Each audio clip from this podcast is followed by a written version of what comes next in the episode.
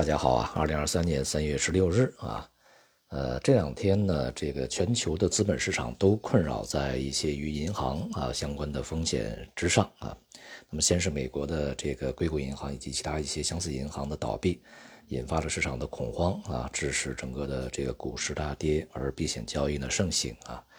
在这个美国的金融当局采取了一些手段以后啊，市场呢刚刚这个情绪有所平复啊，市场。这个回归稳定，那么昨天呢，有这个继续爆出欧洲方面出问题啊，呃，瑞士第二大这个银行瑞士信贷啊，这个爆出了可能面临着非常大的风险，甚至破产的这种这个危机啊，致使呢这个瑞士信贷的股价以及相关的其他一些银行股价啊，这个欧洲股市、全球股市呢出现暴跌啊，那么收益率再度的这个下跌，而避险交易呢，这个促使整个的市场。涌向美元的这个国债啊，推升了美国的债券以及美元汇率。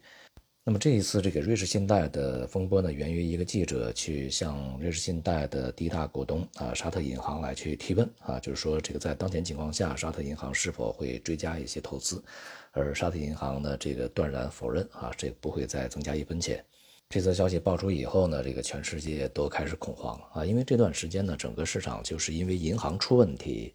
呃，所以呢，整个市场在波动。任何与银行相关的负面信息，都会使人们本来就已经非常敏感的这种神经啊，再度被强烈刺激啊，产生这个严重的风险厌恶情绪。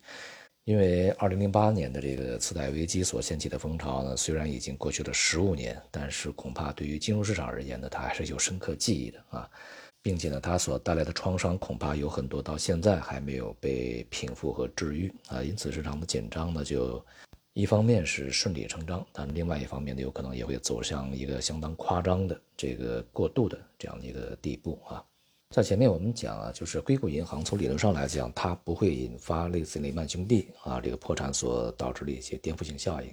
那么这次瑞士信贷如果说再继续这个危机进行下去啊，甚至破产的话，是否会引起雷曼兄弟相同的这种波动呢？甚至会演化成为一场席卷全球的金融危机呢？啊，就是今天我们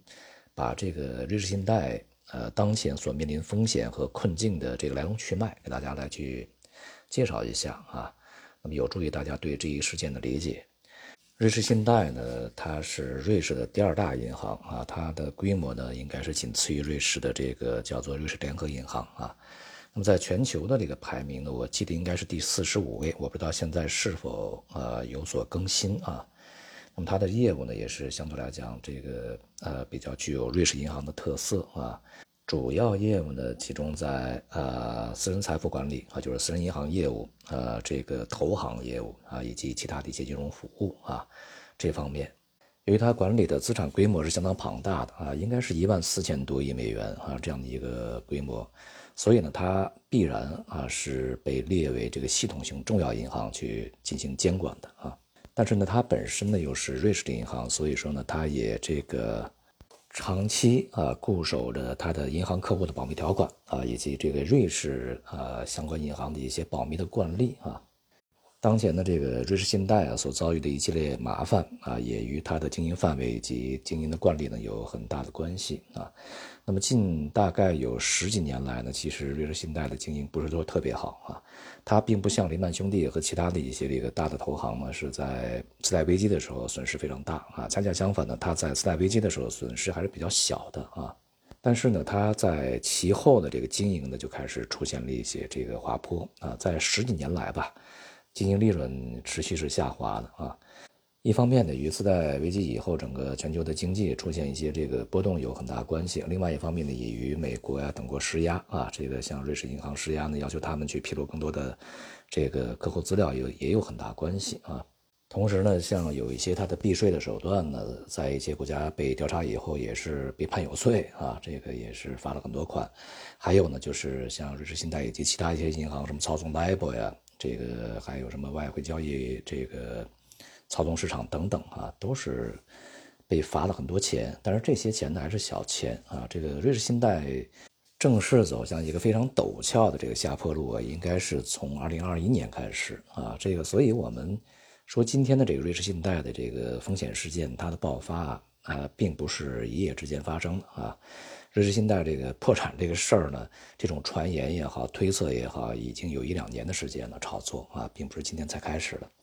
二零二一年啊以后呢，它的经营啊，这个相继出现了比较大的问题啊。先是呢，它提供服务的一家对冲基金，这个操作不当呢，这个整个爆仓啊，因为压注过于这个杠杆过于高啊，导致呢，瑞士信贷向这家对冲基金去追索保证金的时候，这家对冲基金没有办法去偿还啊。那么造成了瑞信瑞士信贷的这个实际损失，应该我记得应该是五十亿美元左右啊。那么华尔街同共的损失啊是一百多亿，而这个瑞士信贷呢大概就占五十五亿，一半还要多一点啊。所以说这次损失呢非常大的啊。而另外一次呢就是一家这个物流公司也是经营不善，这个倒闭。那么最终呢这个瑞士信贷的损失应该是三十多亿，我记得啊。那么这样的话呢，其实一方面呢，就是造成瑞士信贷的实际的经营的一个损失；而另外一方面呢，呃，市场开始怀疑、质疑啊，这瑞士信贷它本身内部风控是不是出了问题啊？那么瑞士信贷呢，从这个公司文化上来去看啊，这个也是对于风控这块的，并不是摆在首位的啊。随后呢，瑞士信贷不得不去像什么出售一些部门啊啊，这个裁员呐。一系列的举措呢，来去啊，这个减少它的损失啊。但尽管如此呢，还是录得了连年的这个亏损啊。一方面，在这些年吧，这个全球都在新冠疫情的冲击之下，这个经济也出现了问题啊。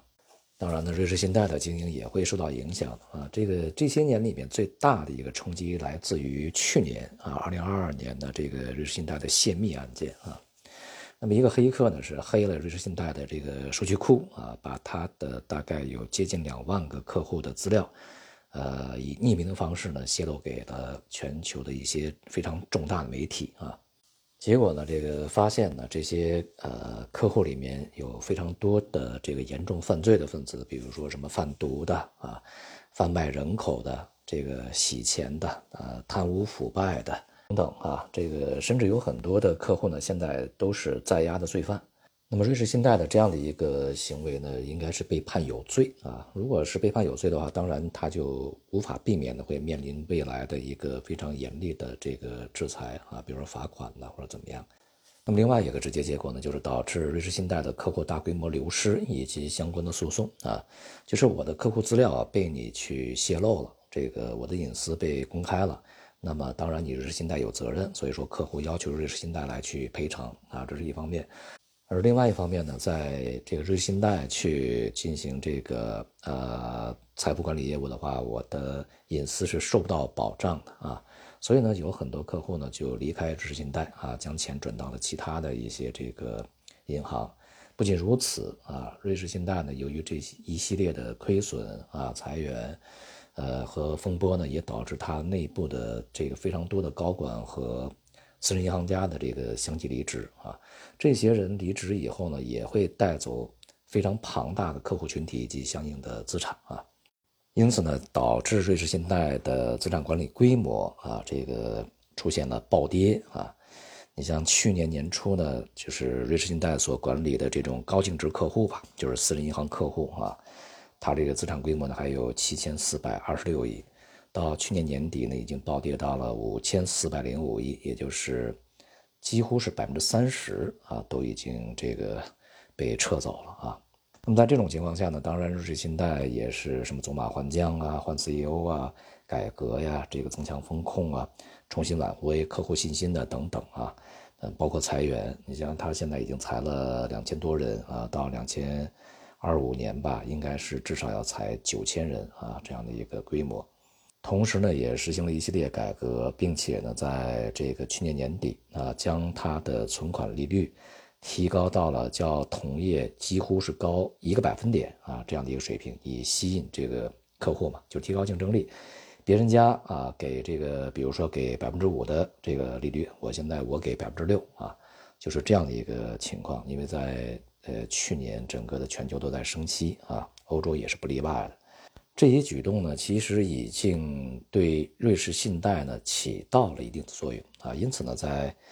前两天啊，就在这个记者去向他的最大股东提问的，应该是前一天还是两天啊，非常近的时间呢。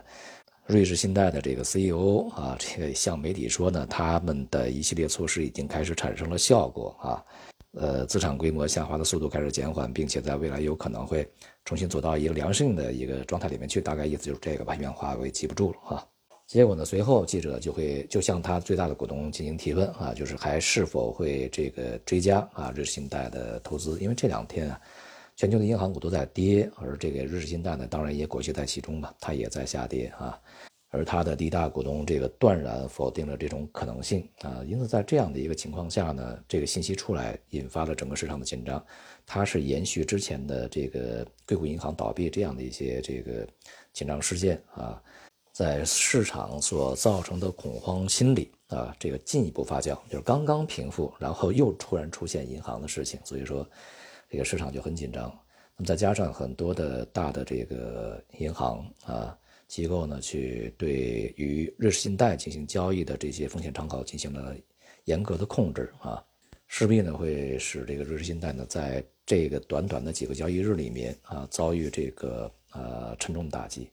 尤其像它的这么呃违约互换成本呢已经飙升啊，那么当然它的融资成本以及它的交易成本。本身的这个股票市值啊，都会遭遇非常大的打击啊，进一步使它的这个经营情况恶化啊。这样一来呢，就是啊，这个市场呢就认为啊，这个瑞信贷是否会成为另外一个倒下的破产的银行啊？因为它的体量足够大，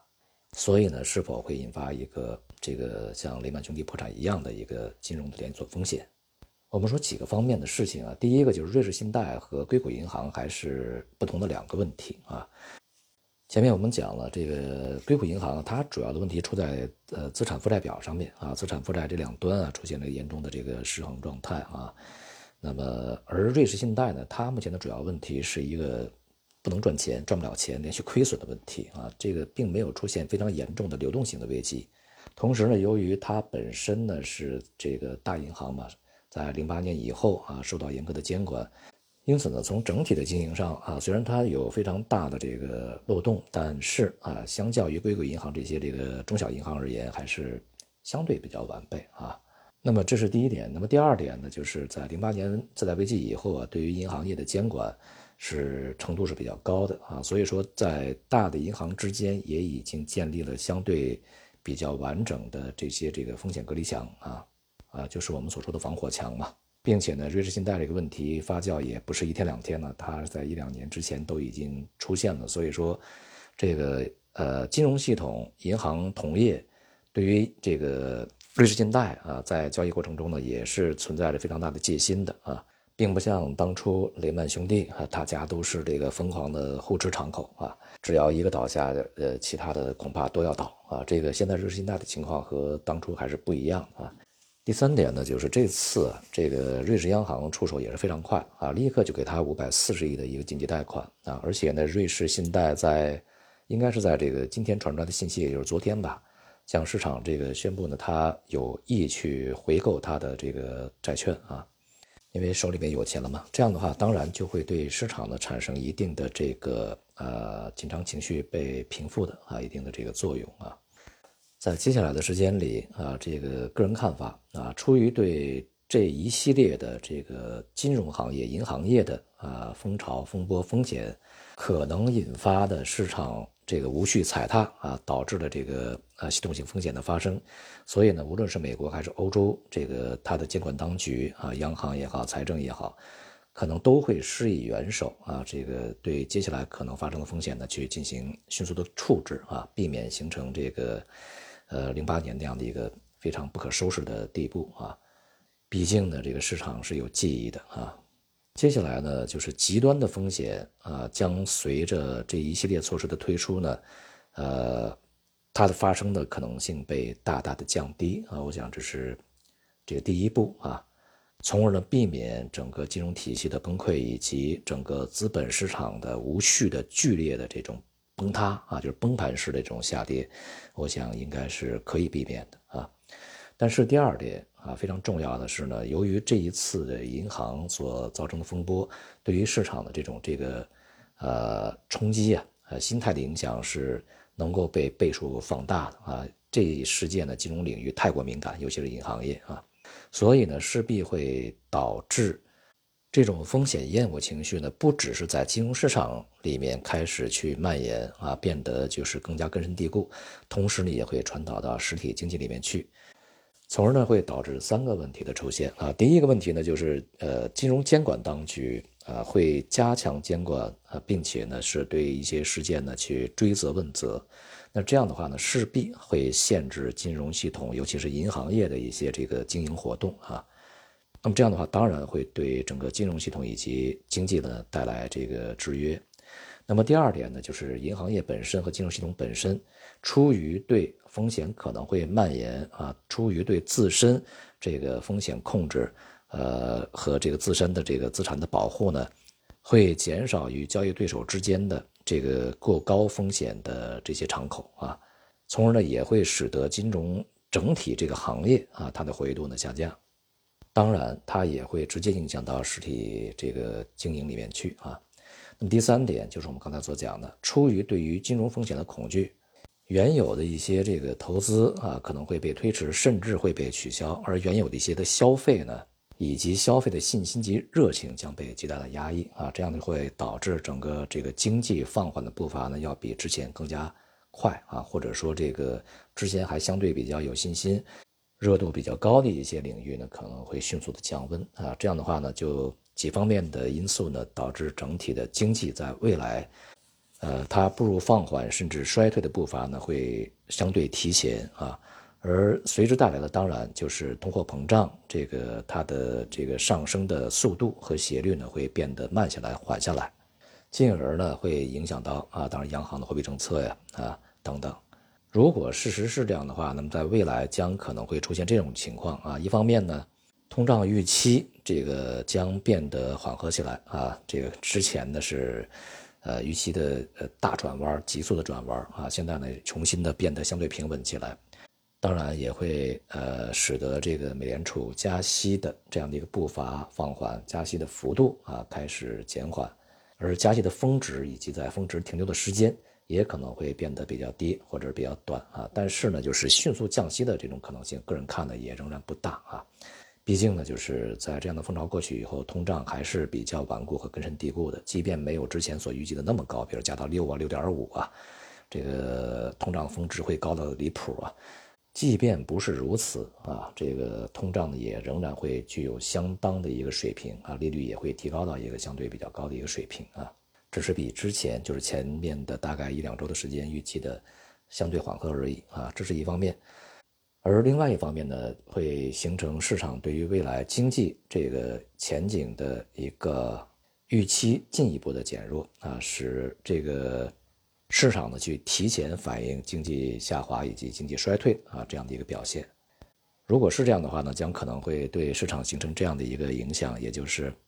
先前的这个市场是在进行啊通胀交易，数据好啊这个。呃市场跌啊，因为意味着美联储加息的力度会比较大啊，不仅是债市跌，这个股市也跌啊，就股债同步下跌，同时呢，美元汇率上涨啊，并且呢，也会相对来讲啊，对大宗商品这个带来一定的支持，而对黄金、白银带来压力啊，这是这个当呃过去的一个市场表现。而未来呢，市场有可能会转变为衰退交易，也就是更加关注未来经济增长的一个情况、成长的情况啊。这就会变成这个经济数据如果是下跌的话啊，那么股市会下跌，而债市反而会上涨啊。这就与之前不同了啊，因为你经济要衰退嘛，你当然这个企业的盈利就会变差啊，股市就会跌。而经济如果衰退的话，那么未来的通胀水平就不会特别高啊，同时呢，由于人避险，这个去买入债券啊，债券的收益率会被压低，而在债券收益率被压低的同时，美元不会下跌，反而会上涨，因为避险的操作会更加的强烈，人们关注的是一个风险问题，而不是一个收益问题了，大宗商品反而会变成的这个具有压力啊，是这样的一套逻辑。所以呢，接下来我们需要去关注这三方面的这个它的进展啊，缺一不可。而这样的一个风潮啊风波呢，对于中国的影响呢，其实啊，对于中国的这个整体的经济和市场影响是不好的，但是呢，对于中国的这个银行体系的影响反而是比较好的，因为大家可能终于发现啊，中国的这些国有银行啊，可能不会出现西方这个欧美银行这些事情啊，相对来讲，他们是有保障啊，所以呢，大家也这个。在未来的自己的财富打理啊，也应该去多想一想啊，并不是你把它放在外面就很保险的啊。即便你放在外面，也选好银行，选好地方啊。好，今天我们就把这个事情呢给大家介绍一下啊，这个希望可以提供大家一些有益的参考啊。谢谢大家。